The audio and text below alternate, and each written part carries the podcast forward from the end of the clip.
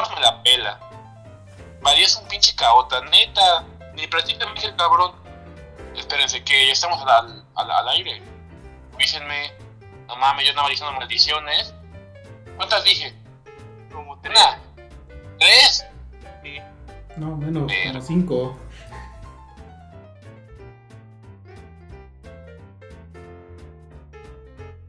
Bienvenidos al especial de Navidad del Baúl del Miedo. El día de hoy tenemos invitados muy especiales que son parte de los cremositos ocultistas Shitposting, una página de Facebook en donde ustedes van a poder encontrar memes con alto contenido esotérico y ocultista. Es por eso que el día de hoy los tenemos como invitados para tocar temas bastante interesantes y que ustedes mismos nos habían estado pidiendo, como lo son la cuestión de los demonios, eh, la leyenda del Krampus, toda la cuestión relacionada con Ofiuco y como ya saben, como siempre al final tenemos las anécdotas paranormales, la sección que más le gusta a todas y a todos nuestros podcast escuchas. Sin robar más tiempo, empezamos y espero que les encante este especial de Navidad de El Baúl del Miedo.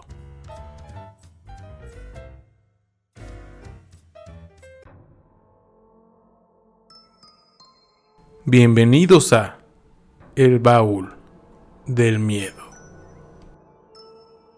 Pues bienvenidos a este especial de Navidad del Baúl del Miedo. Como bien saben, pues no hemos tenido mucha regularidad en estos últimos tiempos. Por cuestiones laborales, pues no he podido subir tantos episodios como yo he querido. Pero el día de hoy, pues les tengo un episodio muy, muy especial. Y sobre todo porque tenemos muy buenos invitados.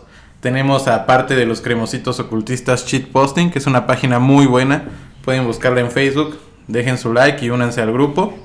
Y también estamos con Lalo, un amigo de la infancia, que nos va a acompañar este día en este especial de Navidad. Pero bueno, para no andar con más rodeos, les presento primero a Lázaro. Unas palabras que tenga Lázaro. ¿Qué tal, Roberto? Muchas gracias por la invitación. Es un verdadero placer estar de nuevo aquí en tu, en tu programa. Sí, ya habíamos tenido el gusto en un episodio anterior y pues es muy bueno tenerte de nuevo aquí. Pero también tenemos el debut de otro cremosito con nosotros y él es Ebu. Hola Roberto, eh, gracias por la invitación. Aquí estamos. Sí, ya, ya te habíamos invitado antes, pero pues ahora sí que por cuestiones de, de tiempo no se había podido, pero ya es un gusto, un placer tenerte aquí. Y para finalizar, Lalo, unas palabras para nuestro querido público. Hola, ¿qué tal? Buenas tardes. Es mi debut y esperamos que este especial les agrade mucho. Lo estamos haciendo con mucho empeño para ustedes. Disfrútenlo. Y también con mucho cariño. Y para empezar, el día de hoy tenemos muchos temas de los que vamos a hablar. Ustedes nos pidieron bastantes. Vamos a hablar un poco acerca de los demonios. También unas dudas que tenían acerca de la cuestión de Ofiuco. Y pues unos temas más sorpresas que tenemos por ahí. Pero empecemos con la cuestión de los demonios. Lázaro, ¿qué es un demonio? Bueno, partimos que para la teología judeocristiana un demonio es un espíritu angélico eh, de naturaleza pura, creado por Dios y que en determinado momento, haciendo uso de su libertad, se revela contra el plan de Dios, eh, contra el plan que Dios tiene para él, renuncia eh, por completo a la vida en el paraíso y esto eh, lo lleva por una cuestión axiomática a vivir en, en habitaciones oscuras. Eh, de hecho, en el ritual de 1614 se menciona que la sede del demonio es el desierto, haciendo referencia al vacío eh, de estas entidades al no tener ya un contacto con, con Dios, ¿no? con el rostro de Dios. Ebu, ¿qué concepción tienes tú acerca del demonio?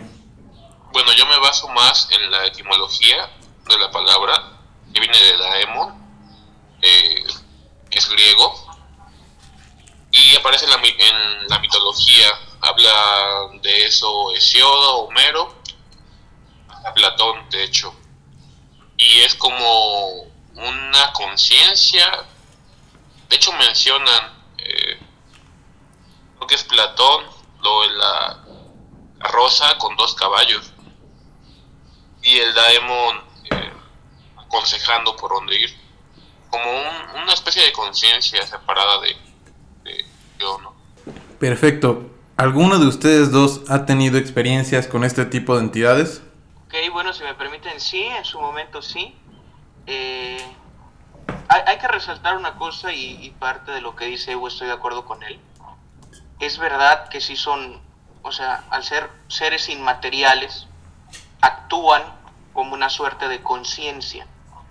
Para la teología cristiana, eh, los demonios son esa parte de la conciencia también, no de la conciencia humana, sino una conciencia externa, que te incitan a hacer eh, lo contrario al camino de Dios, ¿no? En ese sentido, cualquier cristiano, y para, el, y para el cristianismo es así también, cualquier ser humano experimenta la acción ordinaria de los demonios, que es la tentación. Ahora, hay otro tipo de, de intervención de estos espíritus, porque son seres espirituales, este, lo cual los hace ser una conciencia en sí, eh, que es la intervención extraordinaria que ya habíamos platicado de ella en la cuestión de los exorcismos. Eh, en ese sentido yo te puedo decir que las experiencias con estos seres son muy distintas a las que nos presentan en las películas, ¿no? que nos presenta Hollywood. Eh, podría platicarte un caso particular en la cual este, en una casa se presentaron varios problemas que no tenían una explicación de índole, de índole racional. Eh, un amigo mío que es sacerdote y yo fuimos a esa casa, eh, se pronunció una bendición sencilla y todo quedó tranquilo. Nos retiramos del lugar y más o menos a los 15 minutos nos vuelven a llamar para decirnos que unos 5 o 10 minutos después de que nos fuimos, eh, toda la calle se había minado de un olor a azufre. Entonces nosotros simplemente les dijimos que no se preocuparan, que, que realmente no hay que temer a estos seres en un sentido de que nos inspiren miedo. Simplemente hay que tratarlos con respeto, porque a fin de cuentas son entidades personales que deben ser tratadas con respeto, eh, que no tenemos que molestar por molestar.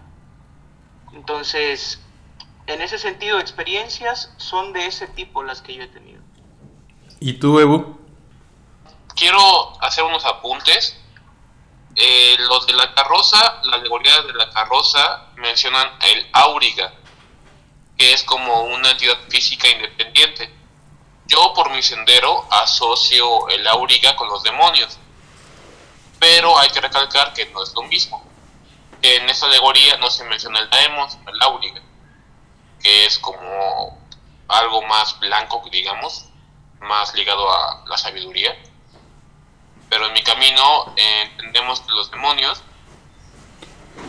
son conciencias aparte, interactúan con el humano y que su fin es darle sabiduría o, por ejemplo, tomamos la referencia de los ángeles caídos, que fueron los primeros en enseñarles a los humanos el arte de crear armas, de los perfumes, de las joyas. Yo experiencias he tenido varias, sobre todo con la Goetia. Pero negativa, así como terrible, de posesión, tipo película de terror gringa, pues realmente no. Eh, pienso que es más como una, como compartir, eh, ellos te comparten lo que saben y tú compartes como un tipo de adoración momentánea. Pero sí he tenido varias experiencias. ¿Y qué nos podrías decir de estas experiencias? O sea, como bien dices tú, yo creo que también pues está como muy estigmatizado de alguna forma, ¿no? Creemos que todo va a ser como pues en las películas y este tipo de cuestiones, pero normalmente la realidad a veces sí está muy alejada a lo que vemos en las pantallas. ¿Cómo han sido estas experiencias? ¿Qué, nos puedes decir de ellas? Mm, un ser goético me mostró a través de como un sueño lúcido que los demonios no eran realmente demonios, sino eran como llamémoslo desencarnados. Ahora Lázaro me dirá que la principal facultad de los demonios es. Entonces no, no sabría. Pero al menos si los tratas con amabilidad, con una forma ceremonial adecuada, que va conforme a tu camino iniciático, no son hostiles, al menos la mayoría no lo es, te dan buenos resultados, desde intuiciones hasta rituales que son como nuevos, mm, todo eso. Perfecto, y Lázaro, ¿esta cuestión crees que se pueda relacionar? Bueno, obviamente tiene una relación con la cuestión de los exorcismos. ¿Qué, ¿Qué es lo que puede, qué es lo que tiene que pasar para que puedas llegar a sufrir una posesión? Ya antes habíamos hablado de este tema, pero pues ahora sí que para tocarlo un poco de rápido. Fíjate que es bastante complejo ese asunto. Es curioso porque la, la posesión demoníaca, pese a no ser lo más grave que un demonio puede hacer, es lo más raro. Definitivamente es lo más raro el padre José Antonio Fortea, eh, que fue exorcista de España por mucho tiempo, actualmente se retiró, nos decía que alrededor de cuatro casos de auténtica posesión eh, sí le llegaban por año, con 40 millones de habitantes. Eh, ¿Qué tiene que pasar para que una persona sea poseída? Realmente es un misterio. Porque se pueden eh, dar una especie de condiciones que te lleven a eso. Por ejemplo, la práctica del satanismo, la práctica de, un espiritismo eh, de novato, por decirlo de alguna manera, eh, la debilidad de la conciencia, la práctica continua de los vicios, de la concupiscencia y de cuestiones así y sin embargo vemos que esto es predominante en la sociedad y no todo el mundo está poseído. Entonces, y de hecho también vemos la otra parte. La mayoría de personas, nos, nos dicen los testimonios de los exorcistas, que están poseídas realmente, es gente normal. Es gente que no tiene un contacto directo con el ocultismo, cosas así. Voy a utilizar eh, un libro, voy a tomar como referencia un libro, que es el libro de San Cipriano, y, la gente que me escuche y sea devota católica no se espante. Pero lo que dice San Cipriano en ese libro, que no sabemos si, si, realmente San Cipriano lo escribió, pero lo que se le atribuye a San Cipriano en ese libro, que tiene un apartado de 10 razones por las cuales las personas, una persona puede llegar a ser poseída, es canónicamente cierto. La primera razón que San Cipriano da es que Dios dé un permiso extraordinario a estos seres para actuar en la vida de esa persona. Eh, y aquí Evo no me va a dejar mentir. Eh, él que lleva eh, más, más tiempo o que lleva un tiempo haciendo estas prácticas y que se ha metido a profundidad, pues yo he tratado con él y no es una persona poseída. Entonces, en cambio, he visto otras personas que incluso se precian de ser ateas y te das cuenta que sí tienen una influencia y podría yo asegurarte incluso hasta una posesión. Entonces, eh, yo le diría a la gente que me está escuchando que no se preocupe, que no se asuste. Una posesión es algo rarísimo, rarísimo de encontrar. Si bien existe el fenómeno, porque es real, incluso varios psiquiatras lo han, lo han catalogado como algo aparte de todos los trastornos que existen, no quiere decir que por hacer X cosa o por dejar de hacer X cosa uno va a terminar poseído. Hay cosas más importantes que eso. Y precisamente eh, el punto que tú tocaste, Lázaro, era lo que realmente quería que nos aportara Evo. E, esa diferencia entre lo que la gente piensa que igual es la práctica de todo este tipo de cuestiones a lo que realmente pasa en la vida real. Como bien dices tú, pues yo también conozco a Evo y realmente es una persona bastante normal eh, entonces, no sé, Evo, ¿qué tienes tú que, decirnos acerca de esto? Bueno, gracias a los dos. hay que tomar el contexto histórico, antropológico, y mencionar que la raíz de un exorcismo está registrado en tablillas sumerias. La primera práctica de un exorcismo y de un agua consagrada, llamémosle agua bendita, se encuentra, si no me equivoco, en las tablillas de Udukhul. Eh, en estas tablillas mencionan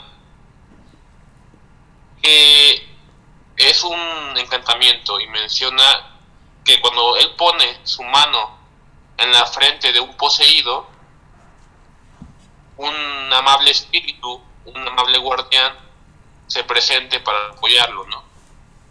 Y en esto hay una cierta similitud entre las prácticas católicas y el origen sumerio, que el exorcista no tiene poder por sí mismo. El exorcista recurre a entidades, a santos, a ángeles, a, Dios mismo, para hacer el exorcismo. La única conexión del exorcista es su voluntad y su fe, es como un puente para expulsar a esas entidades. Y otro tema importante, que no es por espantar a la gente, pero es más común una posesión de un muerto a la de un demonio. ¿Por qué? Porque un muerto, al haber sido humano, su energía es muy parecida.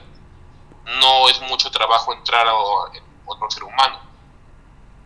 Ahora, la de un demonio, hacer energía diferente, ah, más fuerte, más baja, más densa, acaba destruyendo el cuerpo. Puede que mencionar que hay algún registro de una posesión hecha por ángeles. Los ángeles también pueden ser capaces de poseer a las personas, pero no mucho tiempo porque esa fuerza, esa energía, ese cambio acaba destruyendo el cuerpo de, del habitante. En prácticas de la izquierda se maneja una posesión con una entidad, pero con voluntad. Mm, no es como un contrato de los grimorios, sino un trabajo ritualístico a través de años, mínimo cinco años, donde te vuelves tan cercano a la entidad, que una parte de él está en ti y una parte de ti está en esa entidad. Pero no pierdes tu voluntad ni tu conciencia. Perfecto. Y en esta cuestión, Frater Lázaro, ¿tienes alguna anécdota o alguna cuestión que tú sepas acerca de precisamente estas posesiones por ángeles? Sí, efectivamente hay una de de un exorcista que comentaba que eh, en una ocasión, una vez que la persona se había liberado, hay que recordar una cosa. Evo comenta este asunto de que los demonios pueden llegar a destruir el cuerpo. Lo cierto es que no. O sea, la evidencia que tenemos, la experiencia que tenemos de posesiones satánicas auténticas, la persona lleva una vida completamente normal, incluso menos grave que la esquizofrenia. Podría este, mencionar eh, un caso aparte que sería el de Annelies Mitchell, en el cual se compaginan dos cosas, que es la enfermedad mental y la posesión satánica. Entonces, ¿qué destruyó, por ejemplo, Annelies Mitchell? Justamente la enfermedad mental, un tratamiento que no se dio. De hecho, fue por eso que fueron procesados los sacerdotes y los familiares este, de Annelies Mitchell. Pero lo cierto es que no, realmente el, en cómo actúan los demonios es más en la mente que en, el, que en el aspecto físico. La cuestión de los ángeles, podemos decir que es igual.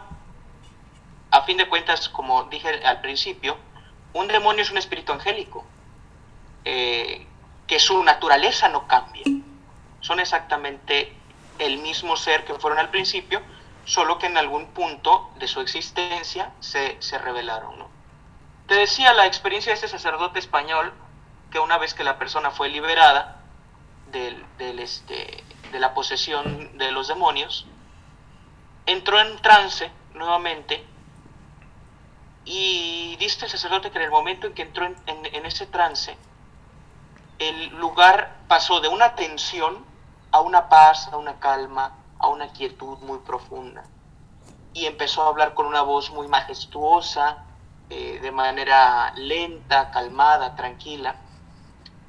Dijo unas cuantas cosas muy edificantes y dijo una frase que a mí se me quedó muy presente, que dice así, lo único que importa es Dios y el alma, lo demás es ornato. eh, dijo unas cuantas cosas más, todas muy, muy, muy provechosas, se despidió y se fue. Ahora, hay otra anécdota de un sacerdote alemán, el padre Dirk Kranz, que menciona igualmente el, el asunto de, de que una vez que se despejó el ambiente de los demonios, apareció, o bueno, pareció ser la manifestación de un arcángel. No, no dijo el nombre, pero sí de un arcángel que le dio un mensaje sobre eh, pedirle que fundara una orden este, religiosa que se dedicara a hacer exorcismos. Eh, entonces, lo que dice Evo es cierto, efectivamente se pueden dar las posesiones, por decirlo de alguna manera, angélicas y también las de los espíritus de los muertos. Yo recuerdo que en una ocasión en un retiro de liberación estábamos atendiendo el caso de una señora que una vez que se empezó a hacer la oración y la imposición de manos, eh, que es verdad en el rito católico se utiliza y es muy parecido al rito sumerio. De hecho, el padre Forte en Suma Demoníaca tiene una explicación para esto, bastante interesante, que habla de cómo en ciertas civilizaciones antiguas e incluso en ciertas tribus actuales en las cuales el cristianismo no ha llegado, Dios permite de manera extraordinaria que ciertas personas adquieran ese tipo de dones. Entonces, una vez que a esta persona se le pusieron las manos eh, y se empezó la oración, se dio una manifestación, pero no era una manifestación demoníaca, sino que ya una vez este, que el espíritu empezó a, a manifestarse, reveló que era el tatarabuelo, que había dejado un asunto pendiente por una persona y que dejó un mensaje a través de su tataranieta para los familiares pidiendo perdón. Entonces, sí, lo que dice es cierto, es más común la posesión, por decirlo de alguna manera, de los espíritus de los muertos, sobre todo de los antepasados, que las posesiones demoníacas o que las posesiones angélicas. Y de hecho un claro ejemplo de posesión del espíritu de los muertos los tenemos con la gente que hace prácticas de mediumnidad. Eh, los espíritus de los muertos utilizan eh, como vehículo, por decirlo de alguna forma, a los espíritus este, de los, de perdón, a, los cuerpos materiales de los medios. Entonces, ¿qué opinas tú acerca de todo esto? Bueno, hay que recordar lo que mencionaba Lázaro de las posesiones. Mencionaba que se daban en el espiritismo de Kardec, ¿no? Por el siglo XIX, si no me equivoco. Pero casi al mismo tiempo, o incluso antes, las prácticas afrocubanas o de, África, ya había una posesión, que ellos llaman como montamiento. Una posesión a voluntad por un tiempo determinado con alguna deidad de cualquier de las corrientes de sean vudú, de, creo que toda más surgía, pero de Kimbanda, del Panda, de todo eso, ya, ya, existía y se daba, bueno, había ciertas características donde una persona podía soportar el fuego o caminar sobre vidrios que estaba montado por la entidad por un tiempo determinado. Incluso cuando hay posesiones hacia mujeres, eh, se dan por Erzuli en el vudú y bailan de una forma muy, muy bella. Perfecto. pero mucho mejor. Perfecto, y ahora Lalo les quiere hacer unas preguntas, por favor. Sí, claro. ¿Qué tal Lázaro? ¿Qué tal Evo? Eh, ¿Qué tal? Yo me gustaría traer un poco la perspectiva de, de nuestra apreciable audiencia. Yo sé que en estos tiempos se ha dado mucho la tendencia de las películas demoníacas, películas de posesiones. Y aquí lo interesante sería es si alguno de ustedes o ustedes dos podrían dar como eh, alguna referencia algún punto de vista de cómo distinguir cuando una posesión es una posesión demoníaca a cuando es una posesión de un espíritu, un, un arma que alguna vez fue humana. Lázaro. Bien, mira, lo que yo te puedo decir es que, y por la experiencia, los espíritus humanos afectan más el entorno. Es decir, cuestiones físicas, los fenómenos poltergeist, los cambios de temperatura, eh, sombras, etc. Los demonios, ¿y, ¿y por qué se da esto? Lo que Evo bien decía en su momento, la naturaleza del espíritu humano.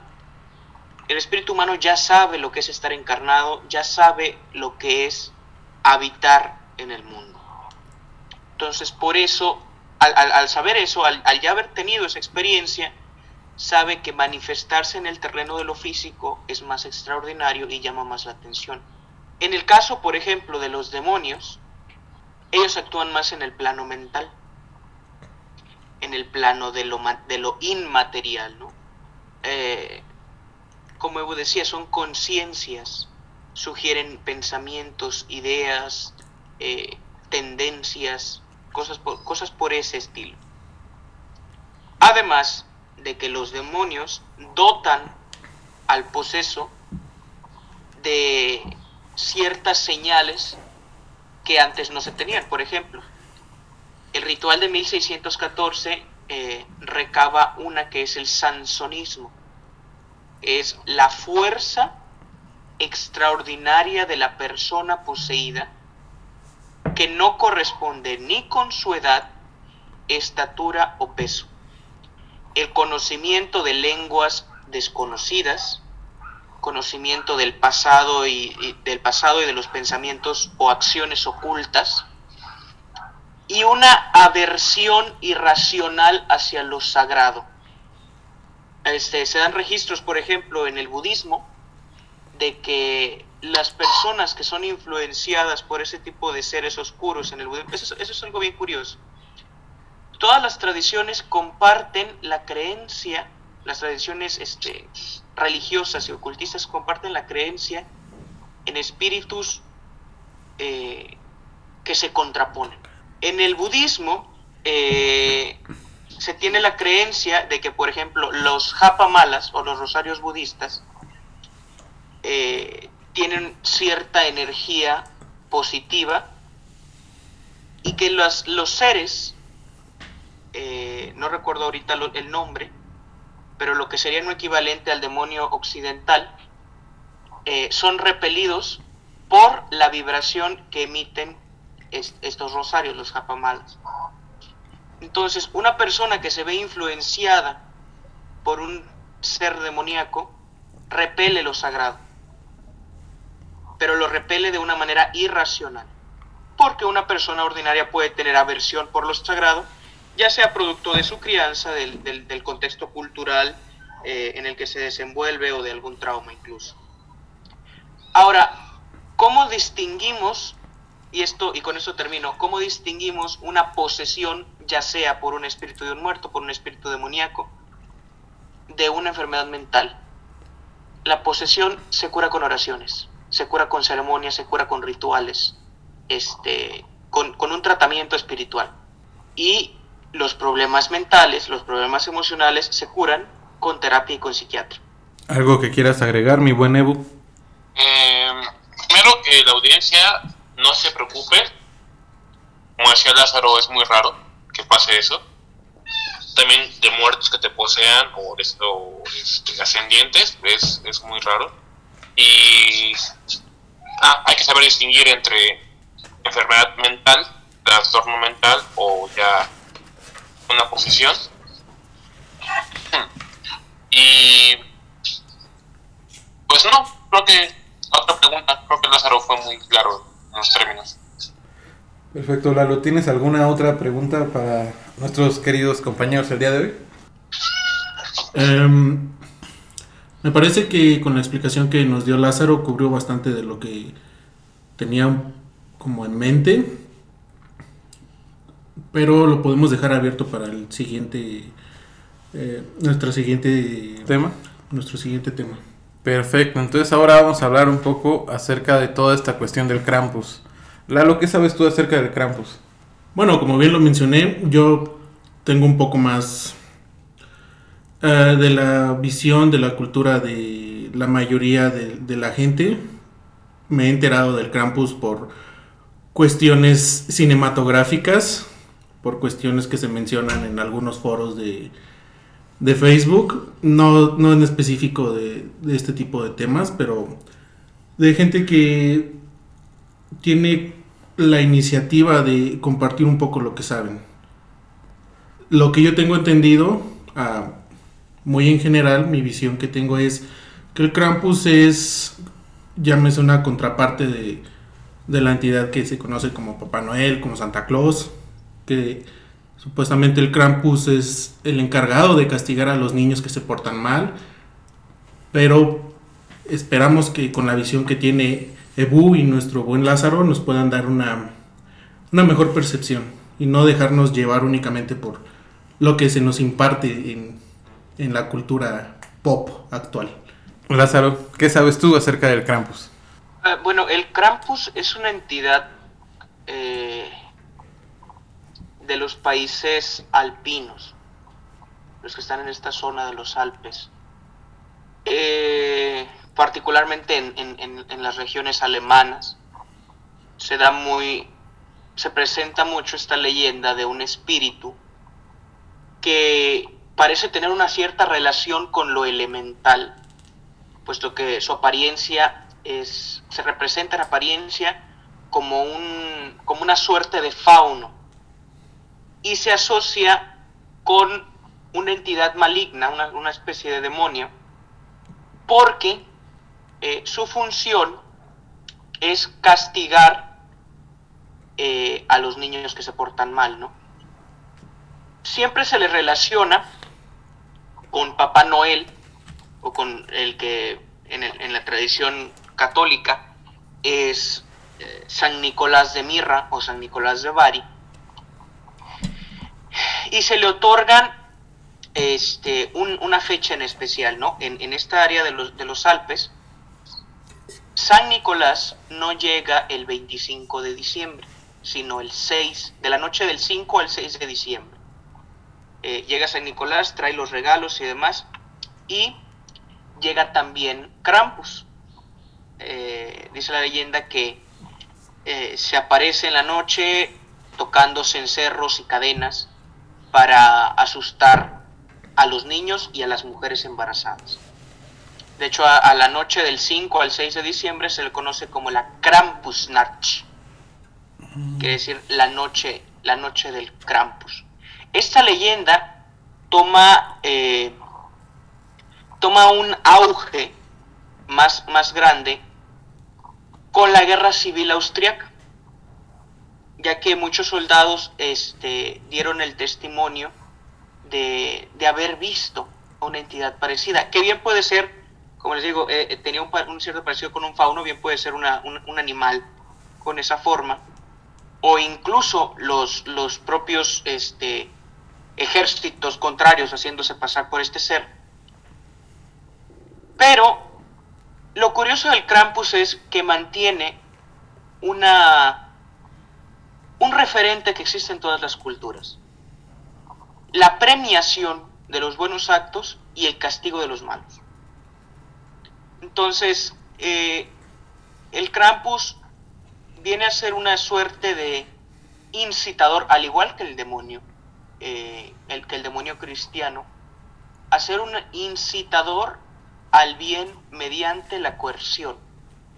Como por ejemplo San Nicolás sería el incitador al bien mediante la persuasión. Entonces, en ese sentido, el Krampus vendría a ser una figura que está dotada de un regionalismo, pero que es común a todas las culturas. Perfecto. ¿Y tú, Ebu, qué sabes acerca de, de la cuestión del Krampus? Am, no sé mucho, de hecho. Eh, se hizo popular hace unos años aquí en América Latina. Una película, creo yo, Ajá, sí, sí, sí. del Krampus. Y antes de eso no lo conocía, no sabía del folclore de, de aquel país. Pero es, es curioso, siempre ha habido como esa esas entidades eh, que combaten contra el bien. Toda la cuestión de la dualidad, ¿no? La dualidad, ajá, que la iglesia ocupa muy bien para leccionar a sus seguidores. Perfecto, pues ya tocamos este tema que en realidad pues era bastante corto, sobre todo pues que fue a petición de, de los seguidores del podcast. Y ahora vamos con otro tema, igual que creo que es bastante sencillo, pero realmente en los últimos días, sobre todo en Facebook, ha surgido mucho esta noticia, ¿no? De que han cambiado la cuestión de los signos zodiacales y ya todas las personas están diciendo que, ya dejaron de ser el signo que eran. Entonces, pues también eh, dentro de la audiencia ha surgido esa inquietud. ¿Qué, ¿Qué, saben, qué opinan ustedes acerca de toda esta cuestión de Ofiuco? No, eh, eso cada año sale. Cada año, cada dos años salen las páginas. Perdón por mi gato, lo siento. No te preocupes, no te preocupes. Este. Y realmente Ofiuco no, no es válido porque está detrás de dos grandes constelaciones. Eh, no es como primordial, no hace una influencia importante. Eh, Lázaro, si puedes explicar las, se me olvidaron las constelaciones que están detrás. Sí, este, enfrente primero había que, decir que Ofiuco en realidad es una, una constelación muy vieja. Ya tenemos referencia de ella en las profecías de, de Nostradamus, de Michel de Notre Dame. Ya Notre Dame lo utilizaba para hacer sus predicciones.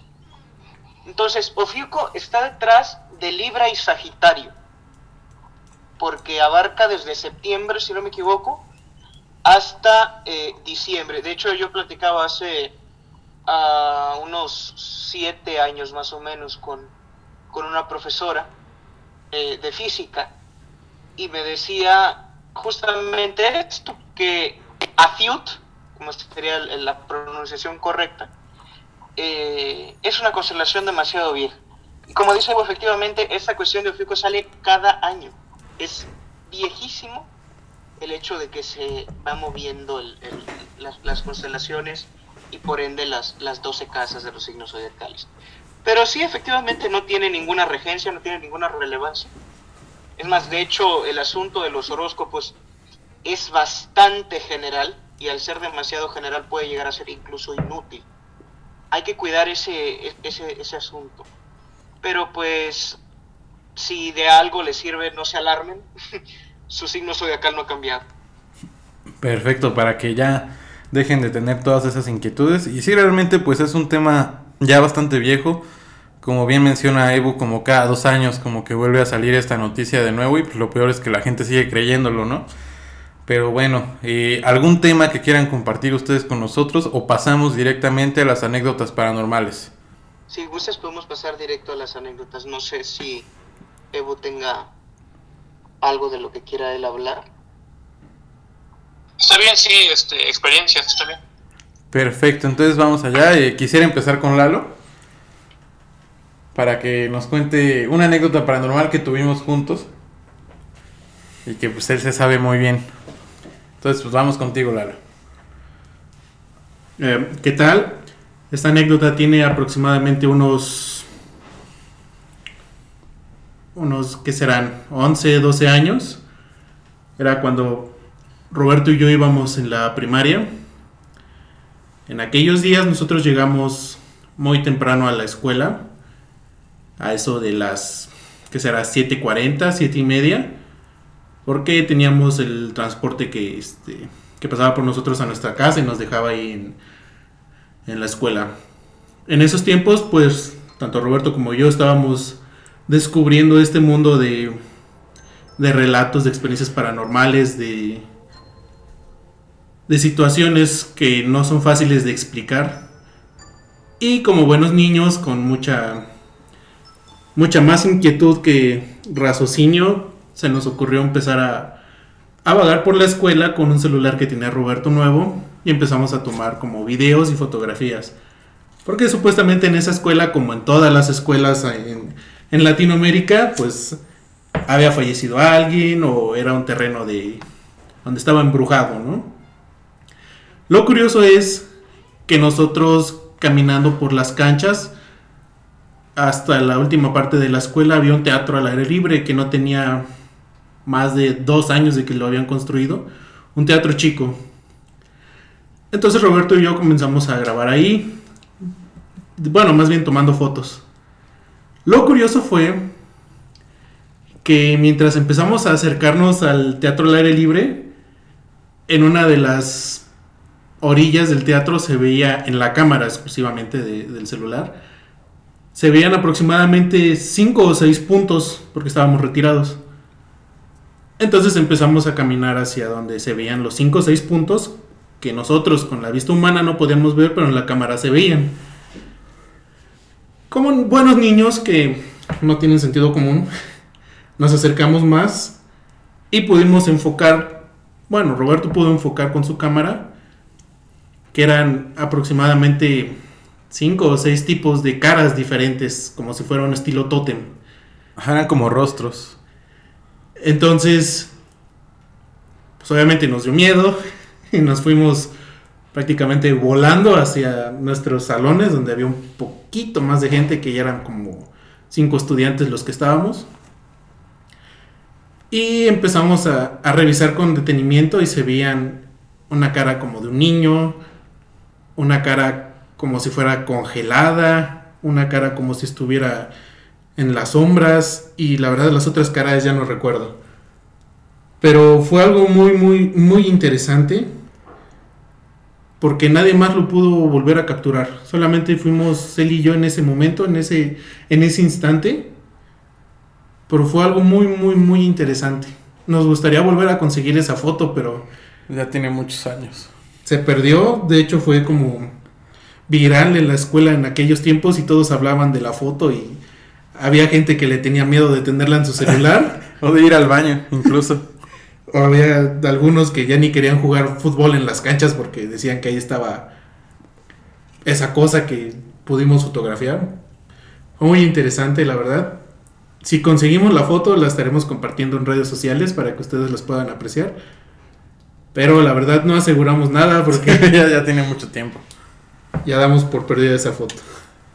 Igual otra anécdota que me gustaría que comentaras, y obviamente omitiendo los nombres, recuerdas que tenías tú un compañero que, veía cosas y que realmente llegó un punto en que se comprobó que, que toda esta cuestión que veía que sí fue real.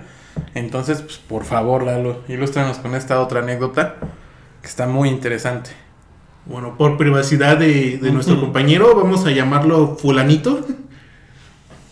Resulta que fulanito es una persona muy particular. Tiene un carácter, me atrevería a decir, un poco, un poco bipolar. Eh, tiene, tenía en ese tiempo una capacidad un poco perturbadora para nosotros como niños. Bueno, llevamos en secundaria. El punto es, nosotros estábamos en una clase, la clase de español, bien recuerdo, con la maestra, vamos a poner maestra Crabapple.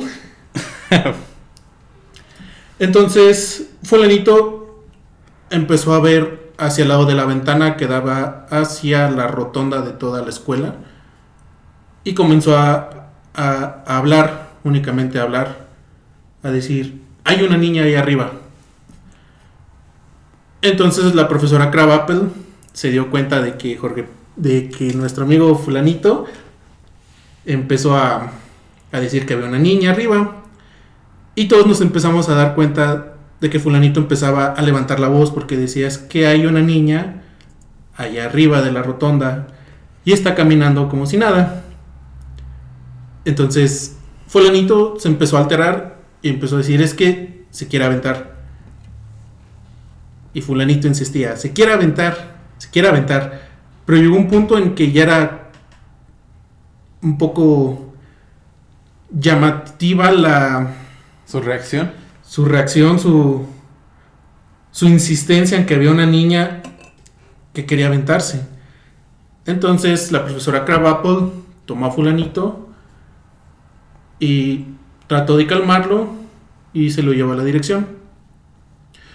En la dirección, la secretaria comenzó a platicar con fulanito, fulanito comenzó a describir a la niña, a lo que la secretaria que ya tenía en esa escuela trabajando unos 10, 15 años aproximadamente. Le llamó la atención que esa descripción que daba fulanito era de una estudiante que había fallecido hace mucho tiempo. Lo que se le ocurrió a la secretaria fue mostrarle una fotografía, entre varias, claro, así estilo documental, y fulanito pudo reconocer a la niña que había fallecido. Y mucho tiempo después, como un año o dos años, fulanito la volvió a ver, pero esta vez en las canchas. Y decía que estaba caminando, que se acercaba hacia nosotros. Y obviamente todos corrimos, ¿no? Pero esa, esas dos anécdotas estuvieron algo intensas en su momento con, con estudiantes de segundo de secundaria. No sé si tú, Roberto, tengas alguna otra anécdota que quieras agregar. No, pues sí, la verdad es que hay bastantes. Yo ahorita les cuento una, pero quiero preguntarles, Lázaro, Evo, ¿qué opinan acerca de estas dos anécdotas paranormales que, que contó nuestro amigo Lalo? Si no me equivoco, mencionaste, bueno, mencionaste, hablaste de dos, o sea, las dos anécdotas eh, se centran o tienen como escenario escuelas. Sí. Es bastante curioso. En México es incluso hasta tradicional, y sobre todo las escuelas primarias, siempre decimos que están construidas sobre cementerios, ¿no? Sí. Es yo te puedo decir, yo estudio aquí en la Universidad del Estado, aquí en Quintana Roo. Y la universidad también está poblada de leyendas, de historias de ese tipo. Hace poco, hará unas tres semanas más o menos, en la biblioteca de la universidad se captó el espíritu de una niña y esa leyenda es muy vieja. Mi hermana es egresada de esa universidad y ya me la contaba hace unos siete años más o menos. Y el, el guardia de la biblioteca, el guardia de seguridad, platicó en una ocasión, cuando le tocó el turno de la noche, que estaba él, la biblioteca tiene dos entradas, la primera es para entrar al edificio y la segunda es ya este, es como la, el intermedio entre la primera y la segunda es como una suerte de control. Eh, entras y a mano izquierda está una pequeña mesita, que es la mesita del, del guardia de seguridad, donde tiene la computadora donde ven las cámaras, ¿no? Y después está la entrada ya, ahora sí, lo que es el edificio como tal, eh, al área de los libros y demás. Hay que, hay que recalcar que la Universidad de Quintana Roo tiene en su acervo de la biblioteca, tan solo de la biblioteca del, campus central, tiene alrededor de 70.000 libros, entre ellos originales que no tienen réplicas, viejísimos, muy viejos. Y hay cuestiones también, entre todos esos libros, hay bastantes libros de cuestiones esotéricas, ocultistas y simbólicas bastante profundas. Eh, entonces, cuenta el guardia de seguridad que más o menos a eso de las 11 de la noche, que es cuando ya está todo cerrado, escuchó en la parte superior, que es donde están los libros, el llanto de una joven, pensando él que se había quedado, este, que no la habían visto y que se había quedado adentro del edificio.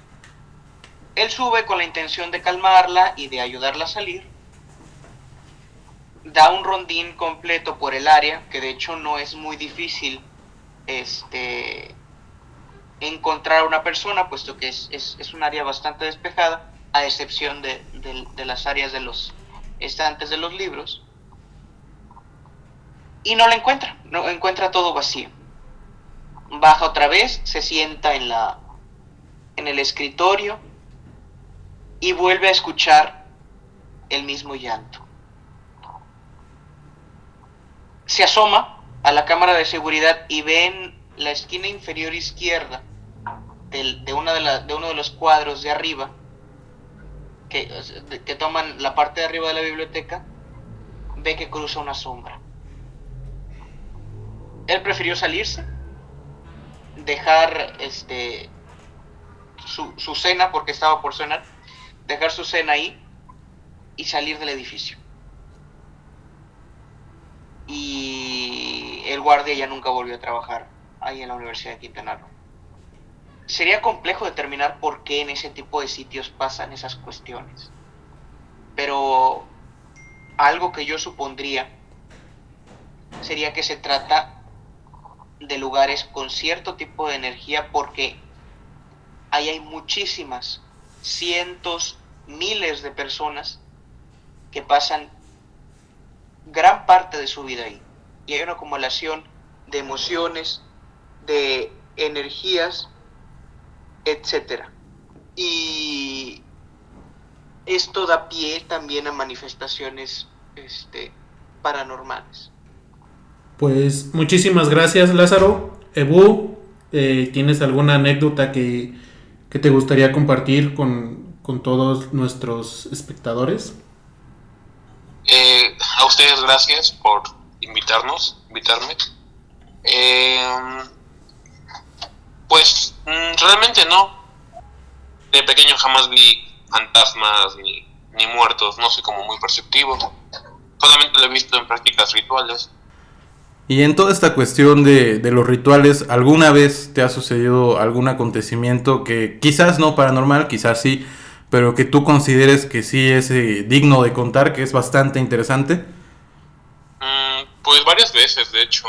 Eh, cuando empezaba con esto, ya hace bastante tiempo, cometí el error de poner velas de cebo a una diosa, a una diosa vudú llamada Erzulidantor, de la venganza y de la magia negra.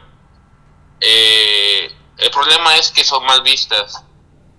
Si apenas vas a contactar a, la deidad, ponerles velas de cebo, porque esas ya son para trabajos. Eh, pues se las puse, yo bien ilusionado, me dormí. En la madrugada, como a las dos y media, me levanta un sonido en una pared. La pared estaba junto a mí, eh, la cama. Fueron cuatro toquidos fuertes en la pared, como golpes. Y me levanté y pues me llegó la idea, ¿no? Como de, es Dantor, ¿no? Dantor que quiere comunicar conmigo de alguna forma. Ya pasó el tiempo, dejé de trabajar con ella, porque no hubo como una respuesta. Creo que se, se ofendió de, alguna forma. Y, y me enteré, ¿no? Que la, la vela de cebo es para trabajos, maldiciones, este, entierros y así. Pero no para el vudú, o sea, debe ser una vela normal negra o roja, pero no de grasa de animal, de petróleo, pues. Y la segunda, mmm, hice, una, hice una evocación, no recuerdo qué entidad poética. Salió bien, todo, no cerré porque en mi camino a veces no se destierra. Y un gato, tengo tres gatos, uno de ellos resultó como muy espantado, como si lo hubieran espantado, pero muy cabrón. Eh, me preocupé porque creí que estaba enfermo. Se metía en su casa, no salía, eh, se metía abajo de la cama, estuvo abajo de la cama como un día. Y luego se metía en sus cajas, pero súper espantado, vino a todos lados, hacia el techo, hacia todas partes. Después de los dos días, decidí ponerle, hacerle un pequeño ritual con agua bendita, creo que un huevo, no recuerdo bien. Eh, los, lo santifiqué, le puse símbolos y a la media hora ya estaba normal, como si nada hubiera pasado. Serían esas. No, perfecto, pues sí, como comentábamos fuera del aire, quizás para todas las personas que, que lleven este tipo de prácticas, pues es una cuestión normal, pero para toda la gente que no sabe acerca de estos temas, pues sí son cuestiones que, que son bastante incluso sorprendentes, ¿no? Llegando a ser hasta sobrenaturales. Pero pues precisamente todo esto viene quizás del desconocimiento, ¿no? De qué es lo que pasa cuando estás utilizando, trabajando con este tipo de energías. Pero bueno, eh, les agradezco muchísimo que hayan participado en este especial de Navidad. También le agradezco muchísimo a la audiencia, la paciencia que han tenido en toda esta cuestión de que sé que pues no hemos subido muchos episodios últimamente. Pero pues, ya no les voy a decir que voy a, voy a subir regularmente, pero voy a intentar hacerlo lo más, lo más posible. Mínimo un podcast por mes, yo estoy seguro que sí vamos a, a tener. Pero bueno, algunas palabras que tengan Ebu, Lázaro, para todo nuestro público. Nada, pues desearles a todos unas felices fiestas, que estén muy bien, muchas bendiciones y esperemos que el próximo año sea muchísimo mejor que este. Y gracias a ti por el espacio. Gracias a ti, Frater. Ebu. Pues muchas gracias por el espacio, estuvo muy entretenido. Eh, muchas gracias. Esperemos volver este, pronto para algún otro especial. Y solamente agradecerles Lázaro, Roberto, Lalo, por, por el espacio. y, y ya. Perfecto, muchas gracias, Ebulalo. Unas palabras que tengas.